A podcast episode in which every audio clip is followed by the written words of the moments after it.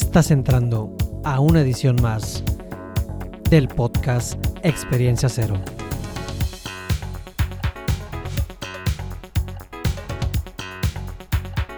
Soy tu host, Memo Alvarado. Muchas gracias por acompañarme.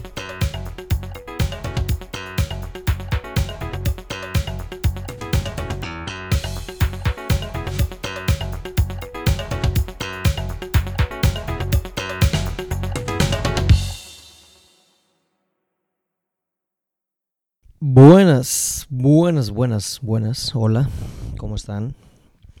Nuevamente, muchísimas gracias por darme la oportunidad de estar en sus oídos, escuchándome y aguantando eh, mi experiencia en este tema del podcasting, en este tema, en este mundo de los podcasts.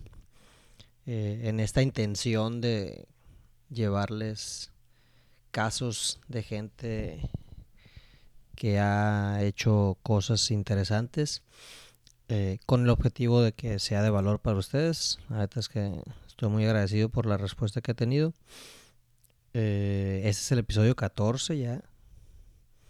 Mira, ya, ya, ya es algo, ya cuentan. considerando que o sea, cuando, cuando recién empecé no tenía como que un plan de que, ah, quiero sacar uno cada mes, cada dos meses, cada tres semanas, ¿no? Simplemente dije, pues me voy a enfrascar, voy a intentar hacerlo. Y los últimos dos capítulos yo sé que he sido un poquito menos constante, como que si traía más el tema de, de hacerlo cada semana. Pero, pero pues yo creo que también parte de la ventaja de, de pues del internet es que no hay pedo, pues. o sea, si saco uno hoy, si saco uno mañana, saco uno el próximo mes. Obviamente para la audiencia a lo mejor es raro porque pues, te acostumbras a escuchar algo que, salga cada cierto tiempo. Y mi intención sí es como que ponerle más, dedicarle, dedicarle el tiempo que, que amerita esto para que salgan, salgan más seguido. Pero en lo que estamos entrando en esto, como es un hobby muy personal, eh, pues estamos haciendo lo que podemos con lo que tenemos, ¿no? Como elegimos la vez pasada. Entonces, eh, pues nada, simplemente agradecerles en estas épocas ya de finales del año.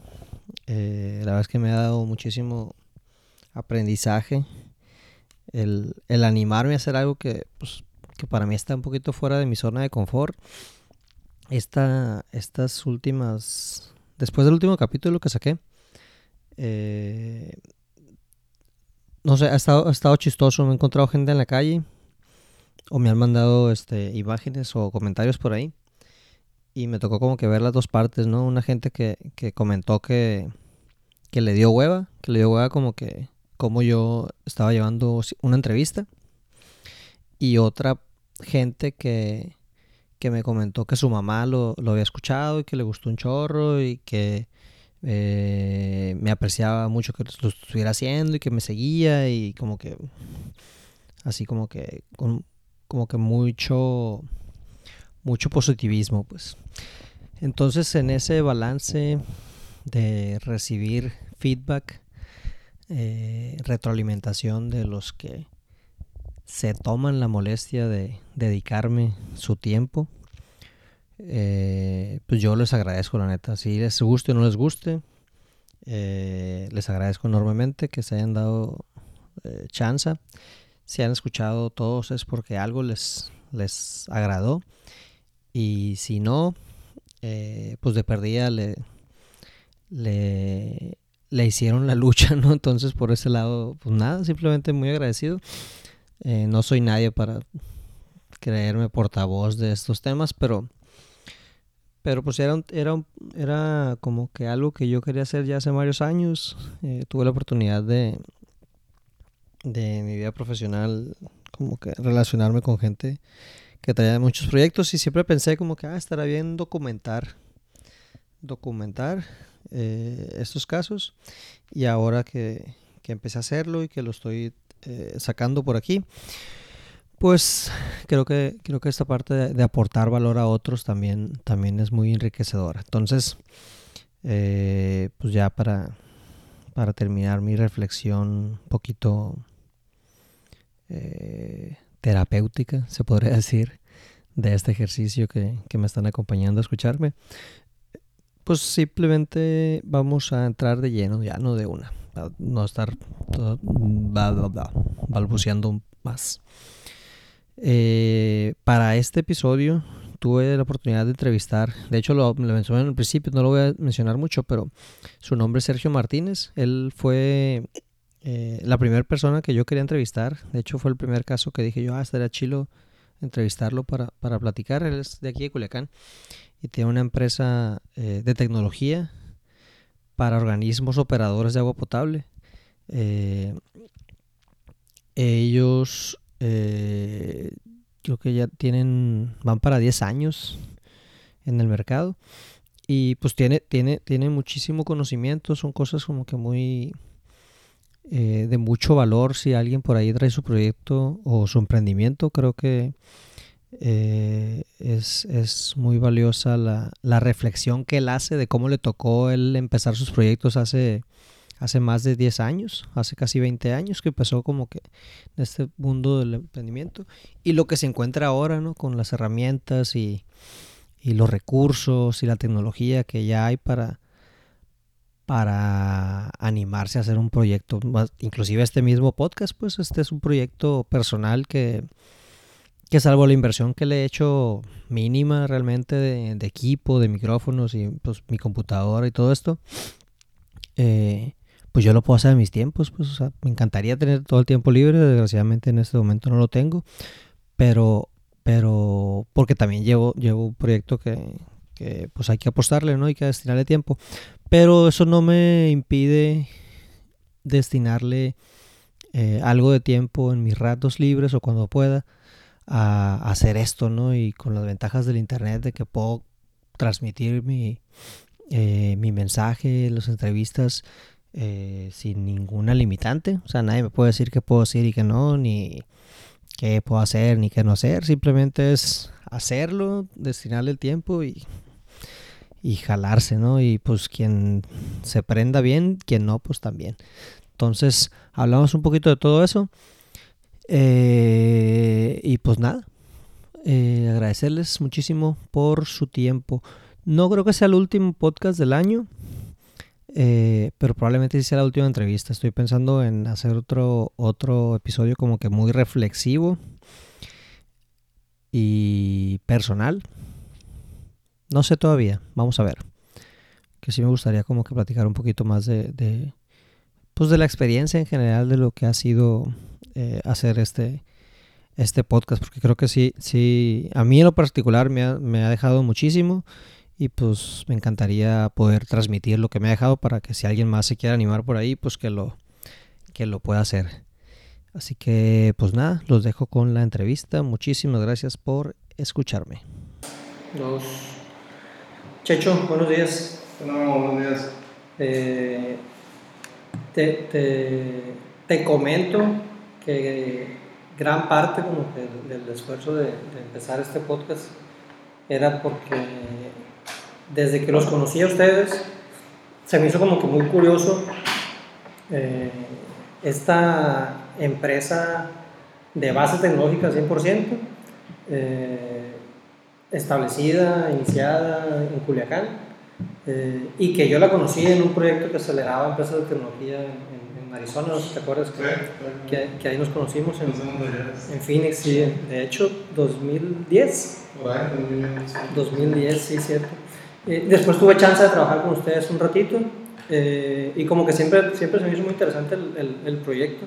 Y cuando tenía la idea, tuve la idea de, empezar con estas entrevistas, pues sí pensé como en un principio, de hecho mi primer episodio quería hacerlo contigo, eh, porque creo que son casos que, que, son como que fuera de la norma de lo que vemos, aunque nos gustaría que, que hubiera más pero que está, que está padre como que documentarlos y platicar un poquito cómo, cómo fue que iniciaron, ¿no? Entonces te quería poner ese contexto de, de por qué te, te, te quería invitar desde un principio. De hecho, mi primera opción, de, mi primer capítulo lo, que voy a hacer contigo, por cosas, no, hasta ahorita lo, lo, estamos haciendo, pero pues muchas gracias por el tiempo. Nunca tarde, pues también gracias a ti. Pues aquí estamos. Sí, no, muchísimas gracias. Ya después de algunos años, como dices, de, de conocernos, ahí en el, en el camino este de emprendimiento. Sí, de, andar haciendo ruido. Sí. Y pues la verdad me gusta también felicitarte, Memo, porque pues, realmente me gusta entrar, pues que sigas por acá, que ya he regresado a Culiacán eh, y que estés pues, sumando a este tema, pues de lo que tiene que ver con el ecosistema, el tema de emprendimiento. Felicidades, por tu podcast y te hace mucho éxito. No, muchas gracias. Ahí va. Ya, de hecho, ya, ya estaba como que, ya, debo hacer una entrevista, ya que termine el año, ya no me voy a preocupar mucho. Y ayer te mandé mensaje y dije, pues a ver si se, se cae ¿no? y coincidió que, que hoy podías. Sí, relativamente, ¿no? Pues ya estamos, ya estamos por aquí. Checho, te quería, te quería preguntar, eh, o sea, ¿tú de morro tuviste algunos proyectos de negocio o, o cómo eras como que tú de, de, inquieto? Pues mira, yo eh, personalmente, pues siempre el tema de la tecnología pues me, me apasionó mucho. Eh, desde que estaba en, el, en la prepa, incluso desde la secundaria, eh, mi papá siempre me promovió mucho esa parte, tuve este curso de computación en escuelas que en aquel entonces, pues, digo, ya hace algunos años, bastantes, por ahí en unos 90, 95. ¿Qué, qué hacía tu papá? Eh, mi papá era gerente de ventas en una empresa de, muebles. eh, y pues la tecnología la que había en aquel entonces, el acceso y lo que ellos veían, pues eran las máquinas de escribir, los calculadores, vendían en frío las máquinas de escribir, los calculadores Trabajé de hecho en, un taller por bastante tiempo, en un taller de reparación de, de calculadoras, máquinas, me encantaba desarmarlas, le echaba, me acuerdo, era, en aquel entonces estaba bien morro y, y pues, no sé si era imprudencia o no, pero pues era un tanque de, de gasolina, un, un compresor y una pistolita, y con eso limpiábamos las máquinas de escribir a puro gasolinazo para que se le saliera toda la bola. Con gasolina, con gasolina. Ahorita no se puede ya. Quién sabe si ahora te lo te dejen, ¿no? Pero bueno, ya también no, no, no encuentras esas cosas, ¿no? Pero pues eran mecánicas, acuérdate, y pues finalmente era tema de, pues lleno de grasa y mil cosas, ¿no? Entonces también temas de calculadoras, electrónica, todo lo que tenía que ver con esas cosas, ¿no? Y mucho el tema de desarrollo, pues también, finalmente, digo, la, la, desde la secundaria, el curso que tomé por ahí, la prepa también hizo un, era en CB, que en su momento era también un tema de de computación, la carrera pues de igual forma, entonces siempre pues el tema de la, de la tecnología pues me ha, me ha, llamado mucho la atención, me ha apasionado. Eh, de, mi primer emprendimiento, si lo quieres ver así, pues fue en el 2001, eh, cuando fundamos ESOF. Uh -huh. eh, yo, pues, ayer que me platicaba, lo que me parecía, soy más o menos por, por dónde iba la plática, decía, bueno, pues sí, la verdad es que ya es un largo camino, son muchos años. Eh, ¿Y si empezaste en el 2001? En el 2001, en el 2001, de hecho, cuando recién nos graduamos, de hecho, desde que, desde que estábamos en la carrera eh, de ingeniería, ya desarrollábamos aplicaciones para. ¿Nunca cambiaste para una empresa? Mm, no. O sea, sí, tecnología, no, no. Siempre fue ¿Por, por mi cuenta, o sea, como te digo, trabajé en varias empresas de desarrollo. Sí, trabajé cuando estaba en la escuela, que lo recuerdo, en una empresa de mochis. Eh, trabajé con ellos un tiempo, siempre que estaba estudiando, pues trataba de, trabajaba por las tardes en mis tiempos en, en lo que en la medida que podía. Eh, pero sí, formalmente desde que me gradué, nunca he tenido. ¿Tú le diste oportunidad? Eh, si está curioso, de repente sí he pensado, a lo mejor. falta, Pues igual, es parte del show. Si encontraste algo por ahí que, que, que, se fue dando. ¿Cómo, cómo nació Isof? Sí, eh, sí, yo en la reflexión, pues finalmente nosotros somos, soy de una generación pues, que nos ha tocado ver, pues te digo, desde las máquinas de escribir, estas que pues eran a, desde mecánicas, ¿verdad? Uh -huh. tenías que dar con todas tus fuerzas para que, para que te guiaran.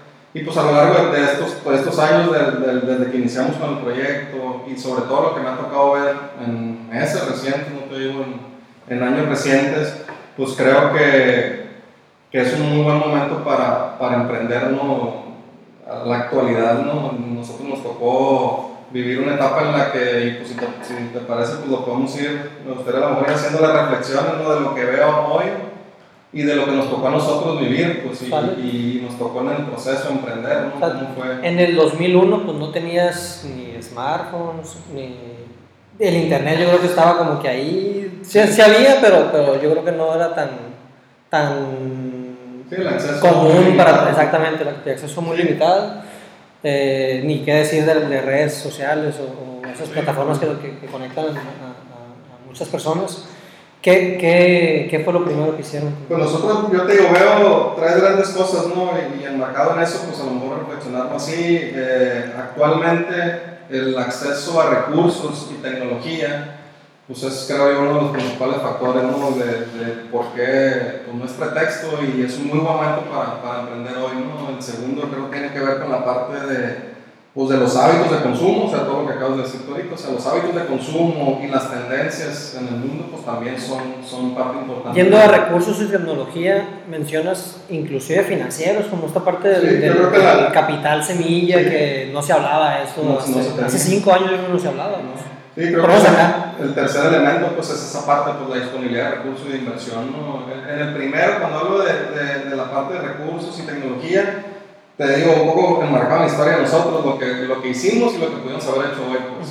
Eh, hoy hay, hay, temas como modelos de tecnología como Canvas, como iCorps, que te permiten en un papel validar muchas cosas que antes uno con el borras, güey, como Dios nos entender, salías a la calle y pensabas que ibas a hacer tu negocio y hacer, tenías una idea y y, y, y, pues hicimos nuestra empresa basada en una, en una, idea de que el Internet pues iba a convertir en lo que es hoy, pero que en el 2001 no era lo que es ahorita. Entonces, a lo mejor un pequeño canvas nos hubiera ahorrado muchos dolores de cabeza en cuanto a lo que en aquel entonces nosotros hicimos. Nosotros dijimos, bueno, pues el Internet es un, tema de vanguardia, es un tema que poco a poco va, que va a ser tendencia, etc. Y nuestra visión en eso era el desarrollo de aplicaciones para Internet pero pues al final era muy poco el acceso, el mercado no estaba... En paralelo me imagino que otras empresas de tecnología estaban haciendo desarrollo a la medida. A la medida, o sea, back office, eh, legacies, con, con eh, todo en red local, eh, que para poder levantar una sucursal era un pedo porque tenías que ir a poner un servidor allá y levantar una red o comunicar, etc. Tuviste en internet esta, es como esta ventaja de de quitar esa parte. De quitar eso y de, y de, que los sistemas, inclusive esos sistemas, mucho de la visión era que íbamos a trabajar para que esos sistemas pudieran salir de, ese, de esa limitante, de esa red local en la que estaban trabajando, pudieran llegar al cliente, pudieran llegar al proveedor, pudieran llegar a, a los socios, a otros sucursales. ¿Te acuerdas de tu, de tu, primer cliente de ISO? Eh, nuestro primer cliente del primero fue Tijera Dorada, uno de nuestros ah, primeros clientes. Eh, ellos, pues como empresa, tuvieron la visión de, pues, nos, creyeron en aquel entonces, mucha gente nos tiraba locos, pues realmente el acceso a internet, como te decía, pues era muy poco, si acaso tenías correo y, y a lo mejor, para de contar, ¿no? Eh, era dial-up en aquel entonces. Eh, Hace casi 20 años. Sí. Eh, ellos pues confiaron en, en nosotros, es un, un, sistema que se desarrolló, un punto de venta que funcionaba en aquel entonces para internet y que sigue calando, o sea, después de 19 años es el sistema que, el usan, que usan ellos, el que usan actualmente. bueno, Obviamente pues, llega gente la ve, llega, ¿no? pues esa cosa, pues, que, pero pues al final funcionalmente sigue dando resultado para, para ellos. Eh, los clientes, los mismos clientes impresionaban de que llegaban con su tarjeta o en aquel entonces y iban a una sucursal de tijera dorada y después llegaban a otra y la información era la misma, los cortes estaban ahí, todo eso y y de repente sí un tipo curioso que, que, se preguntaba cómo era eso. Entonces, sin embargo, pues sí fue, fueron contados ¿no? las, los, las historias como esa. Realmente nosotros esa era nuestra visión, nuestro, el modelo que en aquel entonces pues, no estaba planteado como ah, un business model, ya, un target, ya, eh, una oferta de valor, etc. Eh, pues nos fue llevando hacia otro lado, o sea, mucho de aquel entonces fue desarrollo de páginas de internet, que era para lo que nos daba, en el mercado era para lo que daba, ¿no? Pues sí, tener mi página y tener presencia, más allá de poder explotar el medio para todo lo que puedes hacer a través de él. Entonces, te digo, hoy en día pues tú ves esos modelos, ves esos temas de Canvas y, pues con muchas reflexiones, con muchas, sin gastar un peso, o sea, eso también es, parte importante, o sea, yo estuve recientemente en un, en un proceso ahí de mentoría en, en la UAS con un equipo de, de, un doctor, un, un emprendedor y y estuvimos en un proceso de, de ICOR, una tecnología que usa mucho la parte del modelo de Canvas, pero que los obligó a salir a la calle y a preguntar. O sea, cada semana les pedían 100 encuestas. O sea, 100 encuestas para validar su, su idea, su, para encontrar, para validar el problema, para validar su hipótesis. Se toparon con información pues, muy valiosa que, que pues, ellos pensaban que su idea y su negocio iba a ser, iba a revolucionar el mundo, cuando realmente vieron que el mercado y la gente, pues a lo mejor no era el problema, no era lo que estaba buscando. Entonces, pues todo lo que no se ahorraron, pues con 100 encuestas que no les costaron a que salir a la calle a, cuestionar, a preguntar y a... Y, que inclusive las pueden hacer, haber hecho virtual. virtual. O sea, realmente esa parte pues, de, de creo que mucha de la tecnología, eh, ahí conocí el tema de, de Canú, por ejemplo, una plataforma donde puedes levantar tu canvas y puedes ahí documentar tus encuestas. ¿Canú? Canú. Eh, eh, con, con C de casa, Canú. Que ahí levantas el modelo de Canvas, ahí levantas las encuestas, ahí las de alta, registras tus hipótesis, validas, pues puedes hacer múltiples canvas y una oferta de valor ligada a un segmento y a una tecnología. Para alguien que no conoce qué es un modelo canvas, ¿cómo lo definirías tú?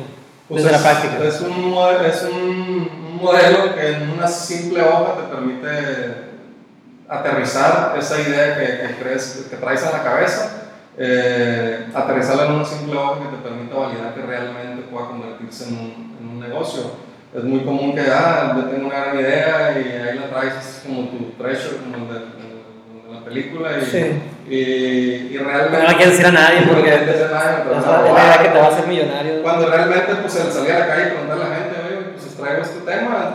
Mucho del reto de esa metodología fue no hablar de la tecnología, o sea, no hablar de la tecnología, hablar del problema. Y en función de eso, realmente darte cuenta que esa idea que traes en la cabeza y que ahora traes en un papelito, en una simple hoja, y que puedas ir validando cada una de las cajitas que vienen ahí, eh, que tienen que ver con el problema que según tú estás atacando, el, cliente que según tú te lo va a comprar, empezar a validar esas cosas te va a permitir hacer una bola de ajustes que, que muy valiosos, a diferencia de lo que hacíamos antes, en el 2001, donde yo emprendí es, pues traemos una idea, el internet, muy chingón, no sé qué, pero la realidad es que el mercado no estaba listo, en realidad era poca la gente que, o las empresas que estaban dispuestas a invertir en ese tipo de tecnología, entonces nos pudimos haber ahorrado o pudimos haber hecho algo de forma mucho más acelerada. Creo que los tiempos hoy pueden ser mucho más rápidos a partir de todos esos recursos que están ahí disponibles.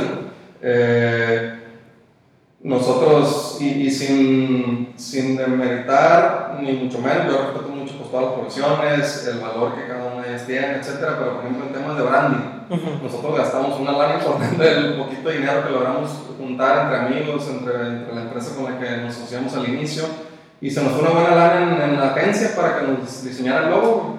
Eh, cuando ahora pues hay plataformas como Fiverr, en la que con 5 dólares te haces el logo. O sea, hace poquito aquí en la oficina nos hicieron un guía institucional y el, proveedor que nos los hizo, lo que nos teníamos que transformar en inglés, y pues resulta que la voz para convertirlo a español querían cobrar, no sé, 8 mil pesos, una cosa así por, por hacerlo, y dije, de Fiverr. Sí, Con 15 dólares al otro día ya tenía una voz profesional en inglés para, para ponérsela al video. Entonces, hasta eso, ¿no? O sea, el tema de el acceso a esos recursos, pues, y a esa, y a esa tecnología a un costo accesible. Yo no digo que, que las agencias como tal como tienen su valor, obviamente, se van a meter mucho más a entender tu modelo, tu idea, etcétera, para reflejarlo en tu branding. Pero pues al final, para un emprendedor que va iniciando, no tiene ningún sentido pues, o vaya, si lo tiene, pues adelante, ¿no? Pero. Sí, invertir ese recurso. Invertir ese recurso en otras cosas de tu modelo, tu prototipo, etcétera, pues vale mucho la pena, ¿no? Y salir con eso, ¿no? Eh, y como te digo, mapear un poco entre lo que hicimos nosotros y lo que ahora pudimos haber hecho y cómo, cómo digo, para, pues veo que por eso en, la, en la actualidad, pues, es, pues ya serían, ya no es pretexto, pues finalmente, ¿no?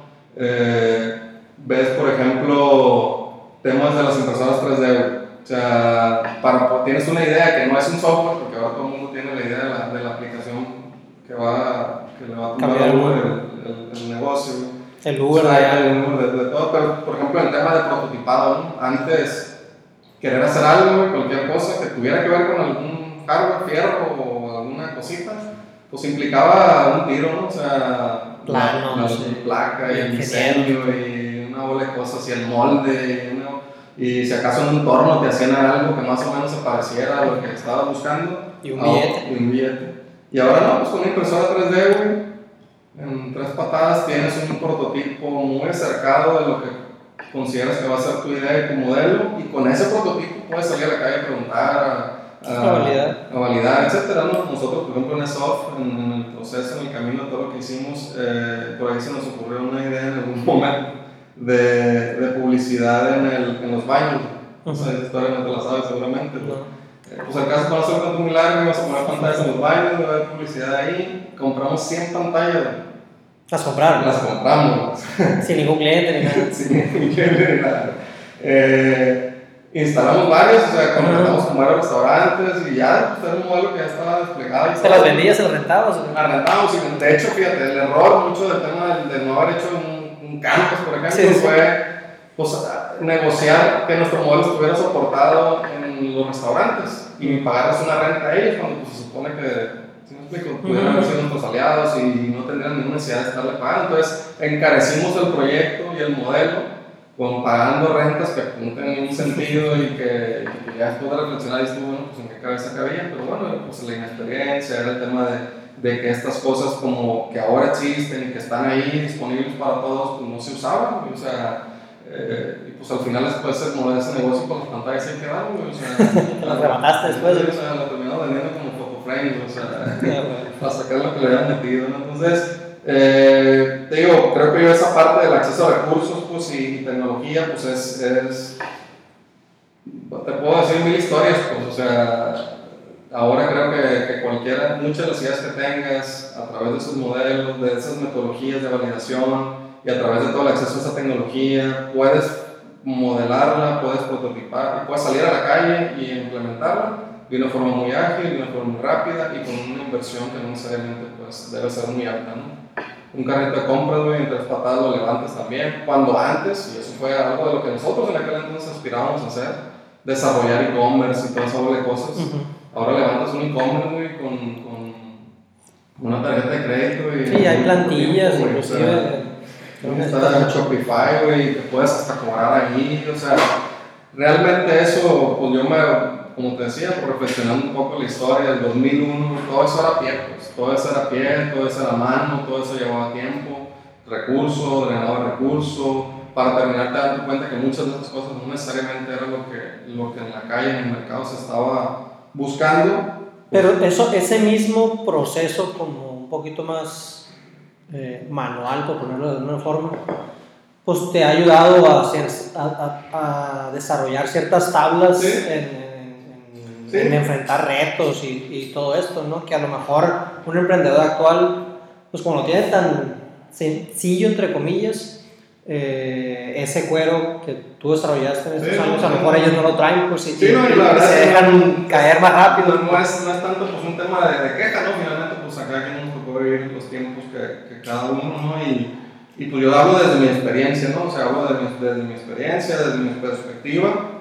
Obviamente, como dices, topar con pared, como lo hicimos nosotros, pues te da calle, ya, no, ni sientes. ya que te lo va a contar, pues. Ya que ya después ya ni sientes, ¿no? Pero finalmente creo, yo más o nada hablo en términos de, de cómo todo eso que, que para nosotros fue un proceso, ahora veo que puede ser algo mucho más rápido, ágil y sencillo. No digo, o sea, lo sencillo es relativo, ¿no? Finalmente eh, simplificar el proceso. Simplificarlo, pues, sí, o sea, hay acceso a cursos, eh, pueden meterte a Coursera, de y tomar cursos de lo que se te ocurra, eh, gratis muchos de ellos. Antes, pues nosotros tuvimos que pagar la escuela de Astra, por ejemplo, que no sé si todavía sigue vigente, pero una escuela que daba cursos de programación y que costaban también una lana, o sea, para nosotros eh, cubrir toda la curva, de, nosotros ya desarrollamos, ¿no? Por uh pero pues ya para hacer algo más profesional y donde ya finalmente está involucrado un proyecto, por ejemplo en el caso de Tijera, sucursal, etcétera, pues había que también capacitarse, capacitarse ¿no? Entonces, y eso también costaba, pues, o sea, finalmente eran cursos que costaban, no sé, 18, 20 mil pesos, a la mano, una certificación en, una tecnología, ¿no? Ahora te metes a Coursera, y con 10 dólares, eso, eso y más, pues, entonces, eh, al final es, pues, tal vez reflexionar en cuanto a, como bien dices, pues no es un tema de, de de, de, que no, hayas, no vaya, que, que, no nos haya servido ese proceso, que en momento nos sirvió mucho. Ahora estamos aprovechando esa experiencia, tal vez, y, eso, y ese calle, sumado a todos estos, todo este acceso a recursos y a tecnología, pues para también. En, Te permite moverte más rápido. En Clarity también, aprovechar e innovarlo. Entonces, eh, creo que ese es uno de los, de los puntos. El otro, pues tenía que ver lo que decía con, con un poco la parte de, de, del mercado, pues, o sea de la parte de las tendencias, pues, el consumo de las tendencias, que también creo yo que hoy, a diferencia de lo que me tocó a mí en, ese, en esos años, tocó a nosotros en esos años, pues también es, hay mil broncas, hay mucha conectividad, mucho acceso, o sea, vemos 82 millones de, de, de, mexicanos conectados a internet, 77 millones de usuarios de WhatsApp nomás, o sea, eh, todo el mundo pues trae el celular. ¿no? Casi todo México tiene No, WhatsApp. México, o sea, un alto porcentaje de, de los mexicanos, de los 120 algo que somos, pues tenemos acceso a, a traemos el celular y tenemos el WhatsApp.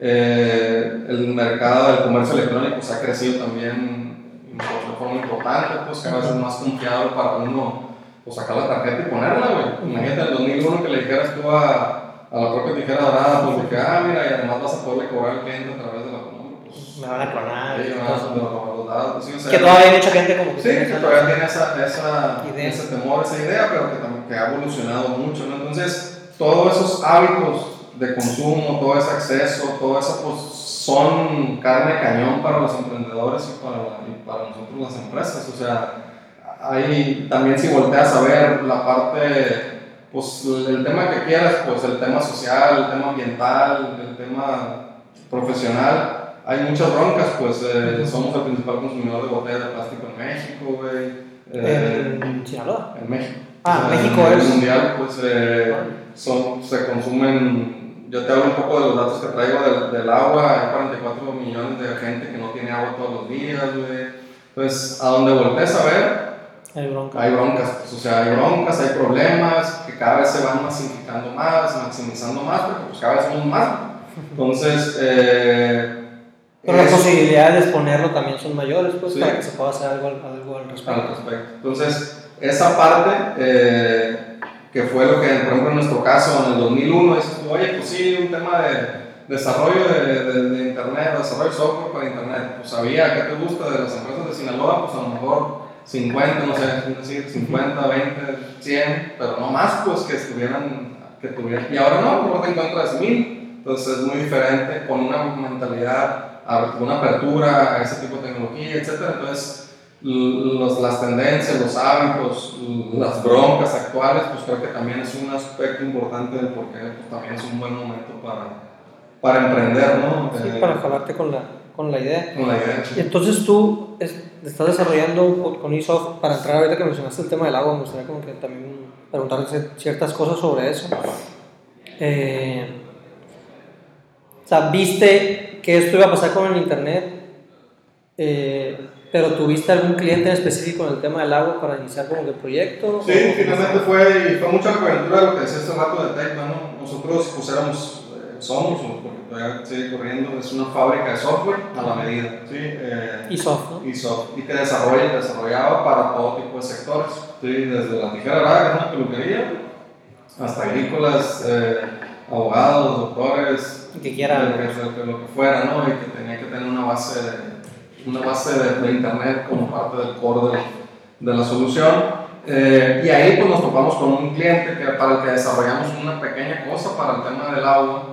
Eh, y precisamente fue a raíz de, de- del scout que hicieron por parte de Tecma, donde, pues, si te acuerdas, vinieron a Sinaloa en 2011, si no me recuerdo, para buscar. Para dar contexto nomás. Tecva es un, es un eh, no sé si, si existe todavía, creo que sí. existe, Eh, Tecva es Technology Business Accelerator. Era, bueno, todavía es un programa que en su momento dependía de la Secretaría de Economía, que buscaba proyectos de pymes, en aquel momento se llamaban pymes, tecnológicas para buscar que compitieran en mercados internacionales. Ahí yo, yo trabajé un, un ratito y fue donde, donde te conocí. Sí. Entonces, ellos hacían scouting por todo México, como buscando, buscando ciertas empresas de la mano de FUME, que es la Fundación México-Estados Unidos para la Ciencia, este, y con recursos federales y, y- y también de parte de los emprendedores, eh, les daban consultorías, asesorías y buscaban que pudieran como que emigrar a otros mercados. pues. Sí, entonces ahí, digo, pues fue la verdad un proceso ahí enriquecedor para nosotros. Nosotros, eh, pues corrimos con un proceso ahí en, en Arizona, como dices, estuvimos una semana por allá, dos semanas por allá, visitamos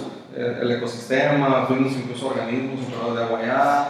Realmente nosotros en ese momento la plataforma, la, la, la- la base tecnológica del para, para el sector de agua, pues era relativamente poca, era algo que íbamos, vaya, seguimos siendo una fábrica como tal, ¿no? Sin embargo, digo, para no, no hacer el cuento muy largo, en resumen, mucha de la reflexión en ese proceso fue el tema de la especialización. O sea, el tema de que como fábrica de software, el desarrollar para todo tipo de sectores, pues no... Que en ese momento en Estados Unidos estaba viendo ya como que startups de ciertas Sí, cosas en de específico, ¿no? Más que, más que fábricas muy generales de, Sí. de desarrollo. Porque ahí era un tema más de, en- particularmente en nuestro sector, que es el de software, Eh, el tema de la especialización, pues era, como dices, en Estados Unidos algo que, que ellos ya visualizaban como un más, pues que no que el hecho de poder de estar replicando para diferentes sectores, todo lo que conlleva desarrollar un sistema, el entendimiento, desarrollar habilidades, y, y luego otra vez para otro sector, y luego otra vez para otro sector, y todo, cómo se va perdiendo pues en ese proceso mucho know-how. Eh, ellos pues lo que así literal es cierran la fábrica y dedíquense solo a este tema. Eh, en el, en el, esa fue como que la reflexión del, del proceso con Tecva. Sí. Okay. Y, y, nosotros, pues finalmente la decisión aquel entonces, pues oye, pues la fábrica ya era, pues, era algo que traíamos de 2001, probablemente de 2011, 2012, andar reflexionando sobre eso. Pues ya traíamos una cartera de clientes previos, ya traíamos un, un background ahí de, de, marca y de, de reposicionamiento, etc. Entonces, lo que se decidió fue eh, hacer un spin-off pues, más allá de, de, cerrar la fábrica como tal. Y fue entonces en el 2014 que empezamos ya a, como WRP, eh, Clarity, a especializarnos 100% en el sector del organismo superador. ¿Qué, qué, un, un spin-off lo, lo, definirías como una empresa paralela? Es algo, que sale, sí, es, algo que surge, es algo que surge a partir de, de una empresa corriendo, pero que es lo que, que eso que surge se que sale de la empresa porque se convirtió en algo suficientemente, pues a lo mejor atractivo, grande o con cierta visión. Que vale su propio camino. Sí, que tiene su propio camino, su propio equipo, su propio enfoque, igual, o sea, pensar, sí, fue mucho lo que compramos de eso, pues decir, oye, la especialización, el desarrollar habilidades, el desarrollar experiencia, el conocimiento, eh, en ese sector, pues nos va a ayudar a que podamos replicarlo considerablemente. Entonces no podemos seguir, eh, no podemos seguir ocupándonos de otras cosas, pues, y desviando nuestra atención a otras cosas. Entonces, en, en Clarity, finalmente, pues, nuestro enfoque, nuestra especialización es el sector. Y, y definieron el sector del agua por esta solución que habías hecho. Sí, por eso. Y, y le viste el potencial. Sí, vimos el potencial. Nosotros en, en ese, en, desarrollamos eh, en conjunto con el TEC de Monterrey, eh, con CONACYT, desarrollamos nuestra, nuestra base de, de, plataforma tecnológica, nuestra primera versión del, del producto. Eh, como te digo, 2014 fue ya su liberación comercial como tal. Pero sí, a raíz mucho de, de esa reflexión, de, de, esa reflexión, que la verdad es que ahora que lo escuchas en, en, el día a día, pues es cada vez más común. O sea, realmente las fábricas de software pues quedan las grandes en México y quedamos en Sinaloa todavía muchas, o sea, quedan en Sinaloa todavía muchas. Eh, pero que sí, le, sí es complicado el tema. Pues sí es, es, más como servicios boutique, ¿no? Así sí, como que más a mejor. Sí. Y que se agarran clientes que, que les están como que manteniendo la, la operación diaria. Eh, pero sí, sí, es, es más complicado. Eh, y aparte para el mercado, por, por, lo menos el tema de inversión es, es, mucho más atractivo ver proyectos específicos. Sí, sí, que ese es otro de los, de los temas que te decía, pues una cosa es el acceso a recursos, ya lo vimos, pues las, las tecnologías, la metodología, la tecnología, la, la productoría, que rápidamente con un clic y una tarjeta de crédito puedes tener acceso, los hábitos de consumo y las tendencias y los problemas que cada vez son más grandes. Y el otro tiene que ver, creo que, con esa parte de, del acceso a recursos, pues el, el, el, la disponibilidad y lo que, y lo que se, no se escucha, se ve ya y que cada vez en México se va a convertir en, en pues tú lo ves ya en la, en la, prensa, nosotros pues te digo, tuvimos la fortuna de, de, de, que iniciamos, pues finalmente iniciamos en, en, asociación con una empresa local, después por diversos factores pues finalmente nos separamos, nos independizamos eh, y el año pasado tuvimos la fortuna de encontrarnos con, un, con una familia de Sinaloa que, que, tiene su family office, o un fondo de inversión familiar, que más allá de estar pensando en, en lo que tradicionalmente vemos o que, o que mucho se ve que es invertir en, en bienes raíces, raíces bienes tangibles, pues de que el dinero ahí está en el, en, el edificio, y pues sí, finalmente no tiene tal vez un demérito, pero pues también el tema de, del crecimiento, la exponenciación que puede tener, eh, pues también está limitada. Entonces, esta familia pues tiene, tiene una mentalidad de, de diferente tal vez en ese sentido, o más bien compartida en ese sentido, ¿no? Y, y, y están, están invirtiendo. Invertir más en conocimiento. En, en, más en conocimiento, más en, base tecnológica, más en temas de de desarrollo de habilidades, de, de, de, esa parte, ¿no? Entonces, pues confiaron en nosotros y a partir de, tenemos, recibimos por parte de ellos una, una, inversión y a partir de ellos, pues hemos venido realmente renovando mucho de lo que anteriormente hacíamos, ¿no? Eh, al grado de que incluso, pues tú conoces Rafa, su Ramón, que fue con, con, con, quienes iniciamos esto, pues ya están prácticamente llenos en el tema del agua, ¿no? Acá con, en Clarity, ¿no? Entonces, eh, esa parte de inversión eh, yo lo veo también como algo, como algo trascendental hoy en día para muchos emprendedores que están ahí que, y que tienen su idea y que tienen su modelo, que lo han prototipado y lo han validado de alguna forma. El acceso a esos recursos, la verdad es que cada vez se va a poner mejor. Tú ves historias y en todas las etapas, ¿no? O sea, en todas las etapas. Eh, hay, hay fondos de inversión que están invirtiendo en empresas en, en, etapa temprana. Incluso hay una historia reciente de, de unos sinaloenses que los, estos, los presas que traen, se ubican los robotcitos para temas de, educación. Hay una empresa, hay un, fondo de inversión en México que acaba de invertir con ellos, el Startup México, de Marcos Dantos. El mismo Fer Gallardo, pues tú lo conoces, en Tomato Valley y con la, con la empresa Academy también acaban de recibir un, una ronda de inversión semilla. Entonces, eh, al final creo que pues, el, el, ecosistema de, de, fondos de inversión pues, también se está, está madurando, está llegando lana a México, al menos es lo que se escucha y se ve, porque eh, de repente escuchas historias así de ah, SoftBank, que es el, uno de los principales accionistas de Uber, eh, va a invertir 5 mil millones de dólares en Latinoamérica.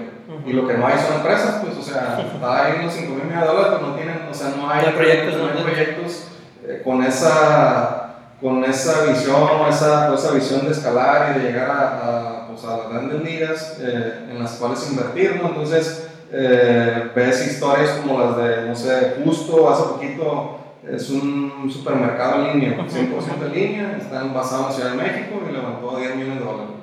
Creo que, creo que el güey que lo está, ayer, ayer lo vi, de hecho en LinkedIn, eh, era director de NetChoose, el que trae ese proyecto, creo que era director general de NetChoose de la plataforma esta de, de, de tenis que venden por, por internet.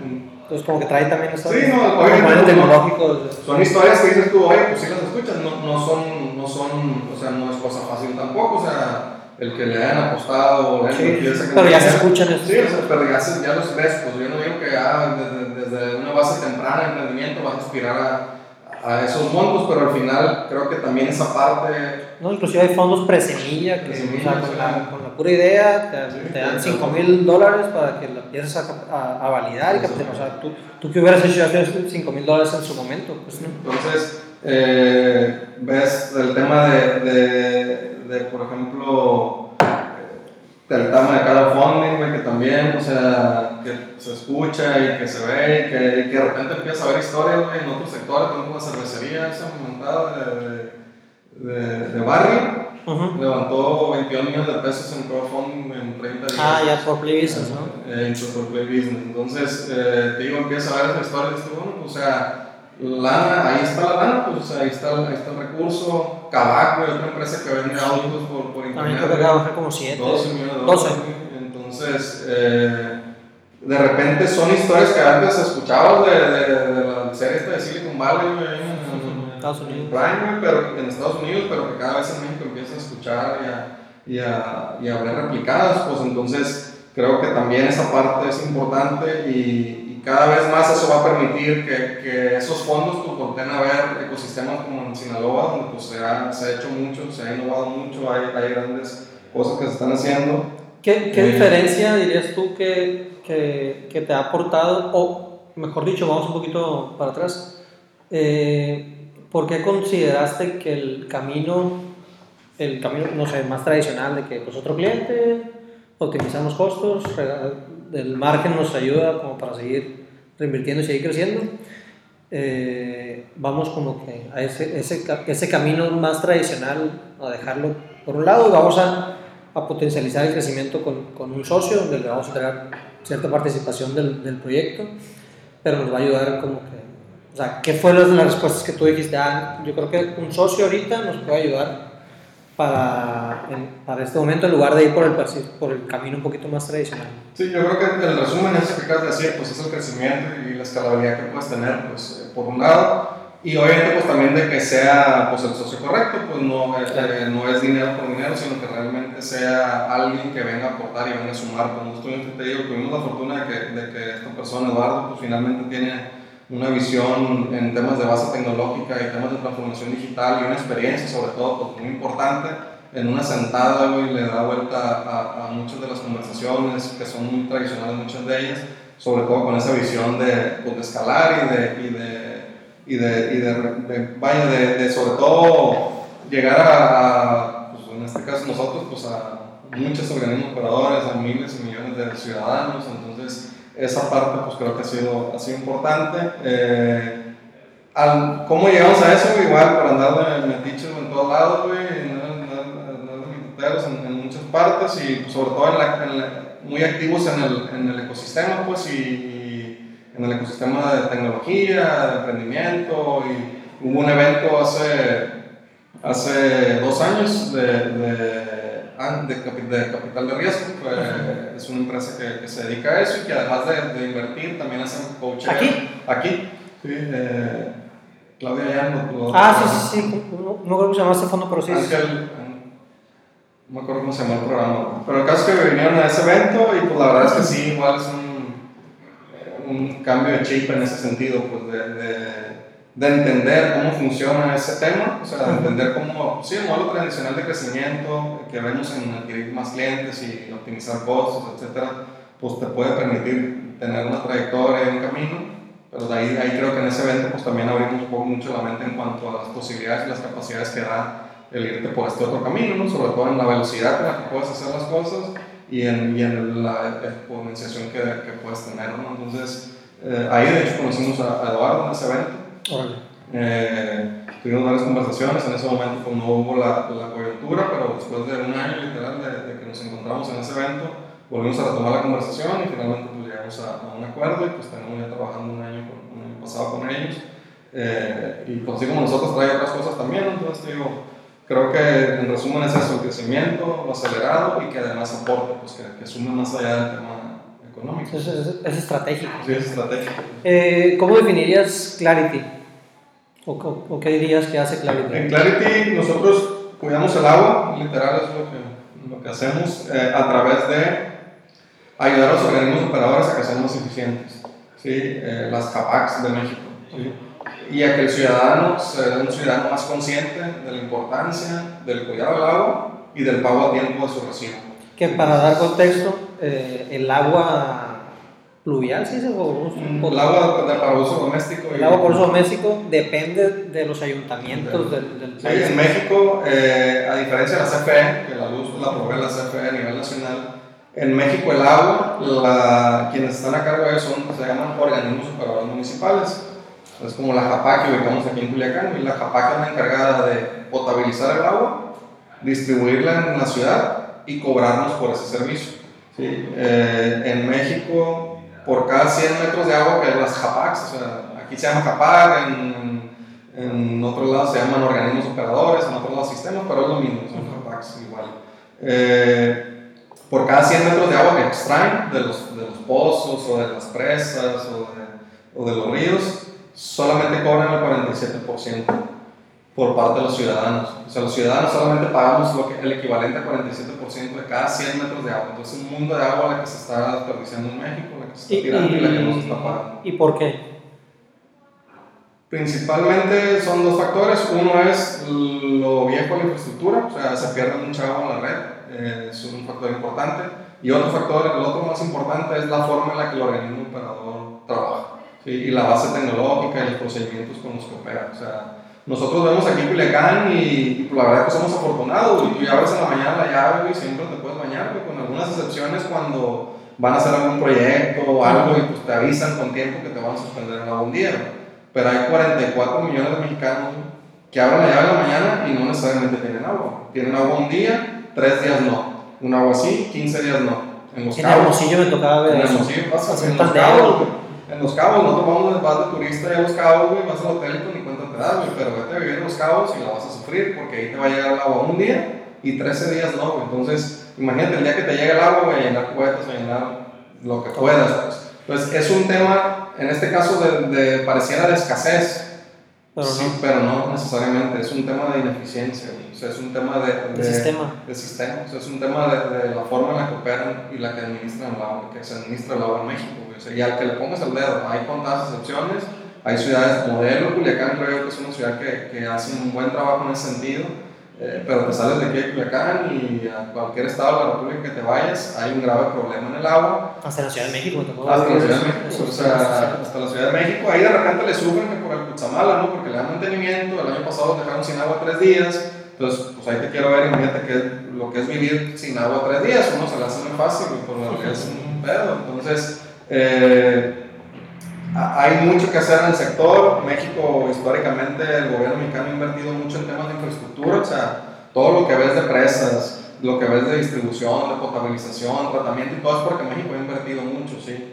Eh, es como la educación, ha invertido mucho para dar acceso, pero ha invertido poco para, que es, para la calidad del servicio. En este caso ha invertido poco en que los organismos, o se ha preocupado, ocupado poco de que los organismos hagan un buen trabajo. Entonces, ¿por qué? Porque hay agua en muchos casos, desgraciadamente creo que es el confort en el que se vive, pero que la tendencia que, que, que se ve es pues cada vez hay menos. O sea, si tú ves la tendencia de crecimiento poblacional en México ha sido exponencial, va hacia arriba la curva y la disponibilidad de agua va hacia abajo.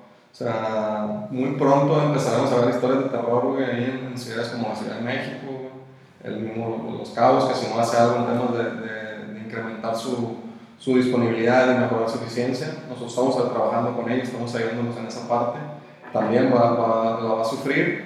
Y ciudades en las que antes no veía esa bronca, pues también desgraciadamente poco a poco lo, vas a, lo, vas a, lo vamos a empezar a sufrir ahí como ciudadano. ¿Y esto tú crees que obligue como que al gobierno, que es el, entre comillas, el que opera esto, eh, me queda claro que buscar más servicios como el de ustedes sí, pero a qué tanto ceder esa parte de, de operación, eh, pues, o sea, de verlo como una empresa, pues que yo creo que es donde, donde realmente buscas innovación y, y eficientar Sí, sí. procesos y todo eso, pues, exactamente. O sea, qué tanto va a buscar, a lo mejor no, no la privatización como tal, pero qué tanto va a tener que ceder para que otros... Pues mira, cada vez yo creo que hay señales. ¿no? hay, grandes, hay grandes jugadores en el sector, hay empresas francesas con presencia aquí en México y que, que operan organismos por completo, en, en Veracruz, por ejemplo, en Boca del Río. Hay una empresa que se llama Accione, que es española, eh, y que opera todo, o sea, todo es- es- está concesionado, si lo quieres ver así. Y esa fue es una decisión del, del ayuntamiento, ya, Sí, ayúdame para esto. Ayuda porque probablemente se les convierte en un broncón, un problema y ya no hay que hacer con él, con él, con ello. Entonces lo, lo ceden para buscar que la empresa pues, lo haga rentable, lo convierta en rentable y sobre todo pues, que dé servicio. Pues, o sea, realmente aquí estamos hablando de un, de un bien que es indispensable pues, para la vida güey, que, y que en la medida en que no lo tengamos pues, va a ser un problema social. Pues, entonces sí es algo que los, los va a obligar. Pues, la tendencia desgraciadamente climática, medioambiental, güey la falta de conciencia, porque eso también es una realidad, güey. Ahí te encuentras con cada historia en, en algunas ciudades donde como ciudadanos no cuidamos el agua, güey. ¿Por qué? Porque al final es muy común que o no nos las cobren, güey, o que si no nos las cobran no pasa nada. Entonces, O está muy barata y te vale está barata y la, la tiras, güey, te lavas los dientes, dejas la olla abierta, güey, y te bañas y esperas a que salga caliente y tiras 15 minutos agua, güey. O sea, realmente hay mucha falta de conciencia en esa parte. Entonces, creo que pero sin embargo también hay conversaciones que ya están ahí, que se están dando y que creo que va a encontrar un punto ahí de conversión entre la bronca y la solución, pues. Y, y pues ahí es donde estamos nosotros metidos en el tema de, del agua, eh, posicionándonos como, pues, como un jugador en ese sentido, no solo en el tema de eficiencia para los organismos, porque hay mucho que hacer ahí, sino también que como ciudadanos pues seamos ciudadanos más conscientes del cuidado y te digo, del pago oportuno, pues, porque la luz sí la pagas, güey, porque pues, sabes que, Te la que te cortan, ¿no? Y el agua a lo mejor necesariamente. Eh, Que la botaran un poquito más. sí, un poquito Bueno, más. o sea- y aquí, y aquí en Culiacán, porque te digo, sí lo hacen, pero en otras ciudades no hacen nada. Entonces, ahí en ese reto es en el que estamos nosotros metidos, buscando pues cada vez tener, obviamente, pues, muchas más ciudades en las que, en las que nuestro, nuestro modelo esté funcionando, en el modelo de Clarity. Y también pues, mucha relación con el ciudadano, pues, cada vez más buscar esa relación, porque ahí es donde está realmente ese, esa oportunidad de darle la vuelta a la, a la conversación. He escuchado y visto por ahí pláticas de, de estos futuristas que dicen que a lo mejor sí el, el agua es un, es un problema de infraestructura, eh, la limitante, Ajá. eh, pero el tema en sí, eh, como que no, no, no porque hay otros eh, fatalistas pues, que dicen que va a ser la, tercera- la causa de la Tercera Guerra Mundial y todo esto, ¿no? Pero hay unos que dicen que el, a lo mejor el tema del agua es más de desalinización del agua. Eh, ¿tú, ¿Tú cómo ves esto? Pues mira, el, el, el tema de desalinización es controvertido también porque... Es mucha energía, ¿no? Pero es mucha energía, o sea, el costo de la energía y sobre todo la contaminación que genera, o sea, todo el tema de la salmuera y todo el tema de residual que genera y que no pueden hacer nada con él, es también un tema bastante, o sea, contamina mucho, pues. Eh, ah, un poco la, la, estadística que te decía, pues de, de en México pasamos de ser, no sé, 20 millones de habitantes, en el 50 creo, si no recuerdo, a, vamos a llegar a ser 140 millones en el 2030. O sea, el punto de no retorno del tema del agua lo establecen más o menos en el 30. Eh, el día cero aumentado, pues que no sé si supiste en Ciudad del Cabo se dio. Eh, ya ah, en, en, África, En África había un día determinado en el que ese día se iban a quedar sin agua. O sea, ya no iba a haber abasto, iba a haber muy poquitos litros por, por habitante, no, no lo suficientes para, pues, para salir adelante ¿no? con el día a día. Eh, y en agua en México, por ejemplo, pasamos de 16 mil metros cúbicos por habitante al año, que es un mundo de agua. Ahorita andamos y en el 2030 vamos a andar en 2100 metros cúbicos por habitante al año, que sigue siendo mucha, sigue siendo mucha respecto a la que como ciudadano o como, o como habitante ocupas, ocupas 190 litros más o menos al, día. Eh, pero pues es como si nos la acabáramos toda, pues. o sea, esa disponibilidad por habitante al año significa el agua que de todo lo que llueve y se recargan los mantos, se llenan las presas, etcétera pues va a llegar un punto en el que aún y cuando nos acabemos todo y lo usemos toda, no va a ser suficiente para la cantidad de habitantes que somos en el, en el país, ¿no? Entonces, hay países como en Arabia Saudita, sobre todo, que están metiendo mucho tema de desalinización, pero pues que porque pues, hay que la en el mundo, o sea, hacer una planta desaladora, la inversión que requiere, pues es bastante alto. Hay pocas aquí en México, está en Los Cabos, precisamente tienen una. Eh, y sobre todo el costo de mantenimiento, de operación, de energía y de la contaminación que genera, pues creo que personalmente es muy alto. que sea la solución, y no para México sobre todo, pues, o sea, para los temas, sí, para los lugares donde... Sí, realmente yo creo que, o sea, nosotros nuestra, ni, ni siquiera es una hipótesis, es algo que ya hemos validado, de lo que ya estamos seguros, es, está en la operación, o sea, está en la operación del organismo, o sea, eh, de repente pues, empiezas, escuchas historias, ¿no? Yo fui a un evento en, en, la Ciudad de México y estaba el director del SACMEX. Y habla pues como de, de, lo que han venido haciendo, de, lo que, de todo lo que han estado haciendo en temas de proyectos, de infraestructura y todo, porque saben que la Ciudad de México es un fuerte problema, un serio problema el tema de, de la disponibilidad hídrica. Eh, y saben que en el corto tiempo se lo va a convertir en un grave problema. Sin embargo, de repente ver la, la, la, ironía del, del, tema, pues de que, oye, platican una bola de cosas, están preocupados por una bola de cosas, y hay muchos sectores en la Ciudad de México donde ni siquiera hay un medidor en la casa, Entonces imagínate como, como habitante de esa casa, güey, pues te llega siempre lo mismo en tu recibo, güey, pues está tu zapito del baño tirando agua todo el día, pues no te preocupes, güey, o sea, tienes fuego en el patio, usas el agua para regar todo el día, aquí ya se, no te importa porque al final cuesta lo mismo, desgraciadamente, pues sí, pues somos, o, a lo mejor no generalizar, pero, pero pues es, es, en lo macro en lo generalizado eso pasa, pues ahí, en la medida en que no, pues no te mide el agua para decirte efectivamente cuánto estás consumiendo y cuánto cuesta esa agua, pues finalmente no le vas a dar valor, y, en la medida en que también no te dé los mecanismos para que puedas pagar, no te dé las facilidades o el acceso a nueva tecnología, sobre todo en los tiempos que corren, eh, para que puedas pagar el servicio y que tengas que desplazarte a una oficina a pagarlo, pues también son cosas que van mermando la eficiencia del organismo. Entonces, eh, creo que mucha de la solución va, va por ese lado. Pues es mucho el agua que se pierde, que se tira, por, como la, por mala administración. Por mala administración. Y, y, de parte del, del consumidor consciente, o que busca ser más consciente, ¿qué, ¿qué, consideras tú que se puede hacer? O sea, como, como decir, pues por nosotros, de parte de nosotros hay que hacer esto. Pues, pues hay mil tips pues, en el tema de, de labor. Yo lo que primero es pagarla, güey. O sea, pagarla tiempo. Eso es lo primero, o sea, pagarla tiempo, güey, y, y, darle el valor, pues de repente nos quejamos. Por, porque el mismo recurso le ayuda sí, al organismo a ser más eficiente. O sea, a veces nos quejamos, güey, o, o, o vemos, oye, pues está bien caro, güey, en diciembre de repente me llega la más alto, en el verano, no sé qué pero pues de repente son recibos de 150, 200 pesos. Pasa. O sea, no es Ahí no nada. decimos nada. O sea, no es nada, pero de repente compras una botella de agua en 10 pesos. Yo, pues personalmente, pues, si me preguntas a mí qué haces tú, bueno, pues yo personalmente, por ejemplo, no compro botellas de agua. Eh, una botella de agua costando en 10, 11 pesos, güey. O sea, con lo que llenas un tinaco de tu casa, un tinaco de mil litros de tu casa, ese tinaco te cuesta 13 pesos, güey, más o menos.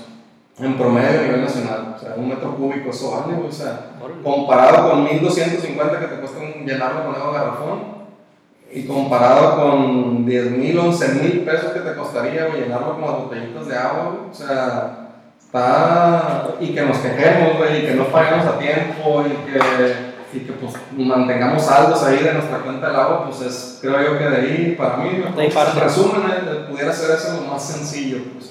Ya después viene todo el tema de, de, pues, del cuidado en tu casa, del reuso, eh, y mil estrategias y cosas, ¿no? Pero pues creo que es- eso está muy fácil. o sea, te Sí, recibo está fácil, está muy. O sea, es, eh, pues es la responsabilidad Sí. mínima que tenemos. Te llega el recibo para pagarlo, o sea.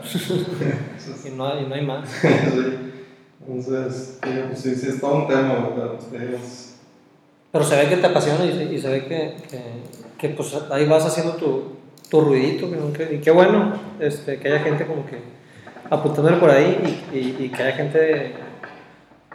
Parecería que no, que no, que no existen esos, estos casos, pues, porque no es como que lo que más ruido se hace alrededor.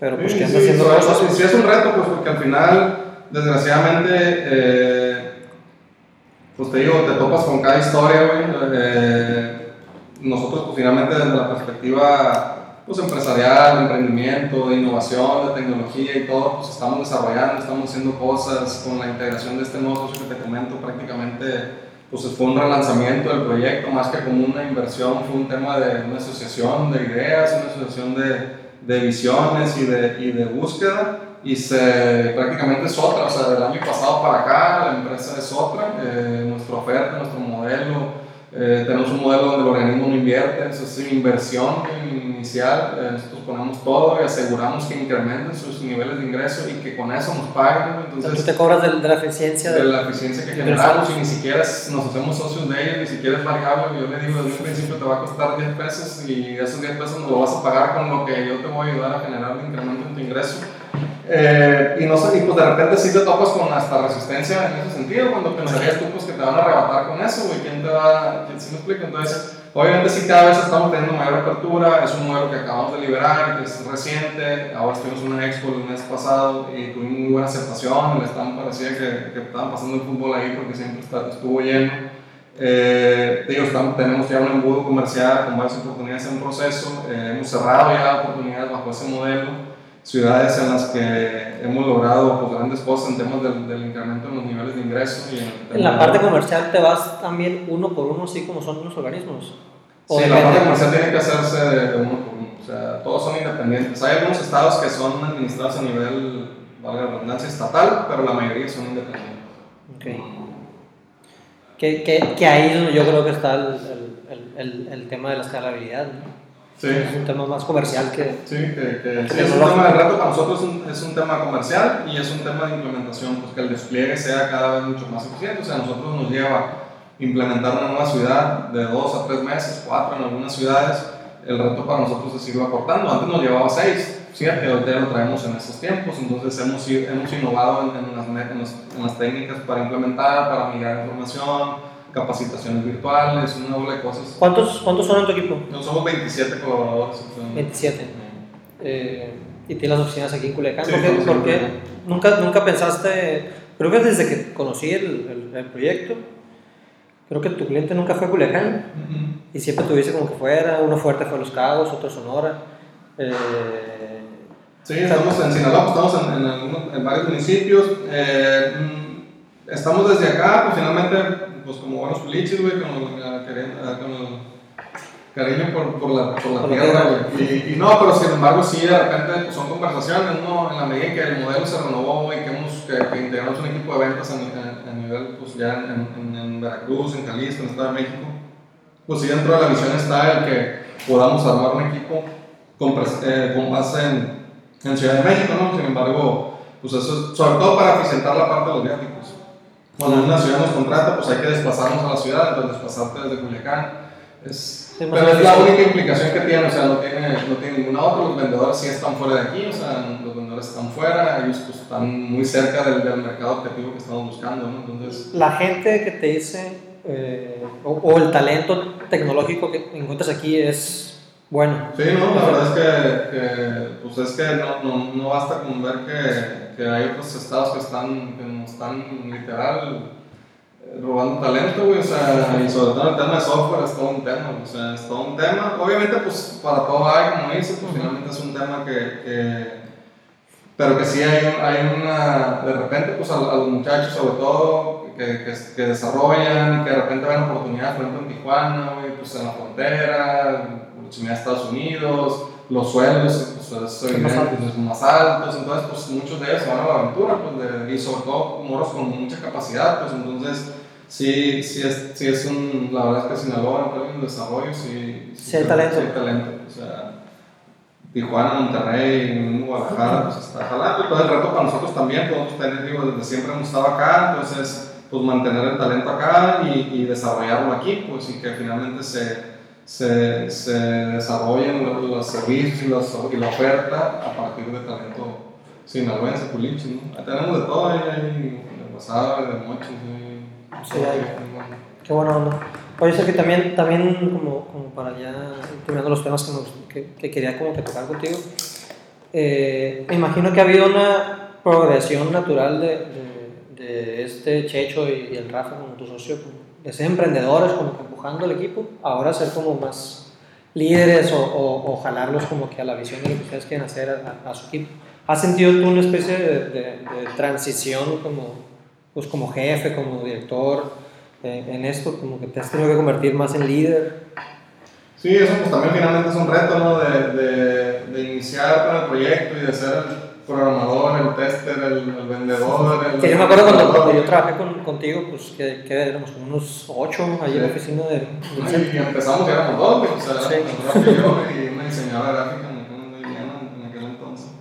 Eh, y pues hacías de todo, güey, entonces eh, de repente el reto pues sí es cómo, sobre todo pues cómo gestionar el, pues, el talento pues y, y las habilidades y encontrar pues las habilidades para qué es bueno para qué cada, cada persona y sobre eso sacar el, el potencial. Yo pues tengo también la fortuna de que pues eh, de siempre pues con Rafa inicié esto, sigue, con, sigue conmigo, Jesús Ramón se integró con nosotros al proyecto también ya hace muchos años para acá y pues nos hemos entendido pues, a nuestras formas, a nuestras, pues de repente también, pues a lo mejor tenemos nuestras discusiones y todo, pero creo que en el fondo esa parte de que sabemos para qué es bueno cada quien, pues lo hemos sabido, lo- en- particularmente nosotros tres, pues lo hemos sabido aprovechar pues, y explotar, ¿no? Eh, sabemos también de, la- de las deficiencias de cada uno y pues tratamos de complementarlas, ¿no? ¿Y cómo está la estructura de, esos, de, esos, de ustedes tres? Yo estoy en la dirección de, de, la empresa, eh, yo pues llevo todo, tengo la responsabilidad de toda la parte estratégica, la parte de, de, obviamente de llevar la, la dirección de todas las, de todas las áreas. Eh, tenemos un área de comercial, de hecho Jesús Ramón, que venía siendo gerente de operaciones de, de la empresa, ah, recientemente se migró a la parte comercial. Es, tiene meses para acá, a raíz de lo que te digo del modelo que, que acabamos de liberar. Si alguien pues entiende el sector, si alguien ha generado venta anteriormente, pues es Jesús Ramón y de repente estaba muy ocupado en la parte de operaciones. eh, se estableció ya durante muchos meses una plataforma de trabajo, una metodología, etcétera, que, que creímos ya eh, prudente o, o factible el que él pudiera dejar esa parte operativa y dedicarse 100% al, al tema comercial, porque ahorita nuestro principal reto es, Es la escalabilidad. O sea, ya validamos nuestro nuevo modelo, ya validamos nuestro nuevo producto, ahora hay que replicarlo, escalarlo y venderlo en todo, en todo México y, y en, y en otros países si es factible. Entonces, para eso, pues, finalmente, la responsabilidad tiene su Ramón actualmente. Eh, y Rafa está en la parte del Caribot. Eh, Rafa está a cargo del Caribot, que es la, bien una apuesta de la empresa. eh, que ahora sí, a diferencia de lo que habíamos hecho antes, donde como el borra salió una idea y nos íbamos y topamos con pared, este es un proyecto que pues, eh, finalmente viene cocinándose de, de- de meses para atrás, que corrió todo un proceso de, de design, de validación, de encuestas, de entrevistas, de, y ahora sí ya explotamos todo el- toda la, Las herramientas todas las herramientas, pues, y sobre todo que surge también a partir de esa visión, como digo, de nuestro nuevo socio Eduardo, de, de su integración con nosotros, de de aprovechar esa relación con el de, vaya, de, de, de, meternos en la jugada con el ciudadano. Nosotros, nuestro cliente históricamente siempre ha sido el organismo y el organismo atendía al ciudadano. Entonces, sin embargo, ya eran bastantes contratos que atendíamos, que se procesaban con esta plataforma y no estábamos haciendo nada con ellos, ni tampoco estábamos eh, aprovechando, promoviendo conversaciones eh, de interés para la empresa con el ciudadano. Entonces, eh, se construyó todo eso, pues es una liberación que recientemente hicimos. La semana pasada precisamente se liberó el Claribote en, en Salvador Alvarado. Eh, hemos tenido muy buena respuesta, bastante cobertura en, en, los medios, que pues es la etapa inicial en la que estamos, eh, que el ciudadano la conozca, que el ciudadano se... ¿Cómo definirías el Claribote? Claribote es un sistema de atención ciudadana, literal, a través de las plataformas pues, predilectas del, del ciudadano, que en este caso es WhatsApp y Facebook. Es un chatbot propiamente de atención ciudadana con el que tú como ciudadano puedes interactuar con tus servicios públicos para poder consultar tu saldo, pagar tu recibo, reportar una fuga, levantar una queja. Eh, y ya es a través de, pues, nuestra plataforma, el Claribot. Entonces, eso es. Eh, estamos teniendo buena aceptación. Eh, en las ruedas de prensa, pues incluso los mismos periodistas pues cuestionándonos sobre cuáles eran los siguientes pasos, si además de algo que más íbamos a poder hacer a través de ahí, pues estamos en ese proceso, tenemos todo un, todo un embudo, todo un pipeline de producto, eh, de, de, las cosas que siguen eh, y que estamos desarrollando para el Clear igual. Y ahorita igual, pues estamos en el reto de, de venderlo, o sea, de, de, escalarlo, de venderlo. A ti te tocó pues conocer el producto de WRP completo. Eh, el Claribot pues es una pequeña, una partecita, o sea, es que suma mucho valor, pero que comparado con lo que implica implementar una ciudad completa con todo el back office y con todo el sistema comercial, pues es, es relativamente más rápido, ágil y pues eso es un poco lo que ahorita de los retos que traemos y ahí pues está Rafa, Rafa carga, ¿no? Es un poco como repartimos la, la, carga, chamba, la carga de trabajo, me imagino que es, es algo. Sí. Checho, pues eh, no sé si quisieras agregar algo, ya vamos para la hora de de conversación que pues no quisiera... No, bueno, pues básicamente más, le digo, en resumen creo que invitar a la, a la raza, güey, realmente es un buen momento creo yo para emprender, o sea, que... ¿Se te acercan emprendedores? Eh, yo, sí, o sea, sí, sí, platico de repente con gente, me invitan, por ejemplo, tío, estoy en un proceso de mentoría en, el, en, en la UAS, güey, uh -huh. trabajaron un, un, programa de ICORS bastante interesante, me invitaron como mentor, estuve en un proceso, tenía reuniones con, con un equipo ahí de un emprendedor, un emprendedor y un doctor que desarrollaron una una idea de negocio, entonces pues trato de involucrarme, he estado, he dado pláticas ahí en el TEC, en la UAS también he dado otra plática, entonces pues sí, sí he estado por ahí pues, compartiendo un poco esa parte, ¿no? Eh, te digo, porque creo que pues es buen momento, obviamente no es fácil, obviamente no quiero decir con esto que, que ah, pues es fácil, hay que tener estómago, o sea, hay que tener estómago, hay que tener, hay que tener amor al arte, eh, pero creo que hay muchas herramientas pero es práctico. Sí, es práctico. Hay muchas herramientas, hay mucha bronca que resolver, güey, y, y debemos concentrarnos primero en el problema, enamorarse del problema, ¿no? como dice. Eh, y, hay, y hay lana, o sea, hay lana, o sea, más allá de Inadems y toda esa de cosas de gobierno que ya no hay nada, ah, creo que pues con buenas ideas, bien implementadas, bien validadas, eh, con una visión pues, de, de, de crecimiento y escalabilidad, hay quienes estén dispuestos a, a invertirle y pues no hay como como arriesgarse, güey, pero sí, sí tiene implicación. Incluso además, tal atractivo, güey, de que aún y chambeando, pues, creo yo... A tus horas A tus horas, güey, o sea, eso también es algo que nos ha tocado vivir, güey, reflexionar sobre eso, güey, cómo de repente, pues, te, te vas a pues, hacer otras cosas, güey, antes cuando me, ponía como, como el. ¿En qué momento a...? Ah, el José José. El José José, güey, pero al final es algo que, es algo que pues, tienes que entender como eso, pues, y que y que esas cosas, pues oye, ir a salir a la calle a preguntar, a entrevistar a la gente, pues no cuesta nada y lo puedes en la noche, pero lo puedes el domingo. Entonces, creo que sí es, es buen momento y personalmente, pues me ha tocado, no sé, no te podría decir cuál sería la experiencia de, de trabajar por un jefe, eh, pero pues en el tema emprendedor pues, me ha traído mucha satisfacción, mucho, mucho, mucha alegría en ese sentido, entonces, pues la verdad, no, no me arrepiento y pues invitar a la base a que se anime. Sí, que se acabe ese traigo por ahí de, de perdida, pues a quitarse la cosquillita, ¿no? De, sí. de ver qué es lo que yo busco hacer con estas madres. No, y felicidad, ¿no? Te digo, la verdad es que, te digo, pues yo te conozco ya como desde hace años, me gusta pues, que, que pues ya traes también tu rollo de emprendimiento con, con el restaurante, pues ahí soy cliente también. Marisco Sevilla. Marisco Sevilla, Y, y pues digo, ahora con el tema del costo, pues cuando me dijiste la verdad me dio gusto, te comentaba, yo vi en Monterrey, en el link, por ejemplo, como el tema de los postes se está, está poniendo está, está haciendo tema, entonces Sí. ojalá ahí, seguramente pues, vamos a estar escuchando ahí.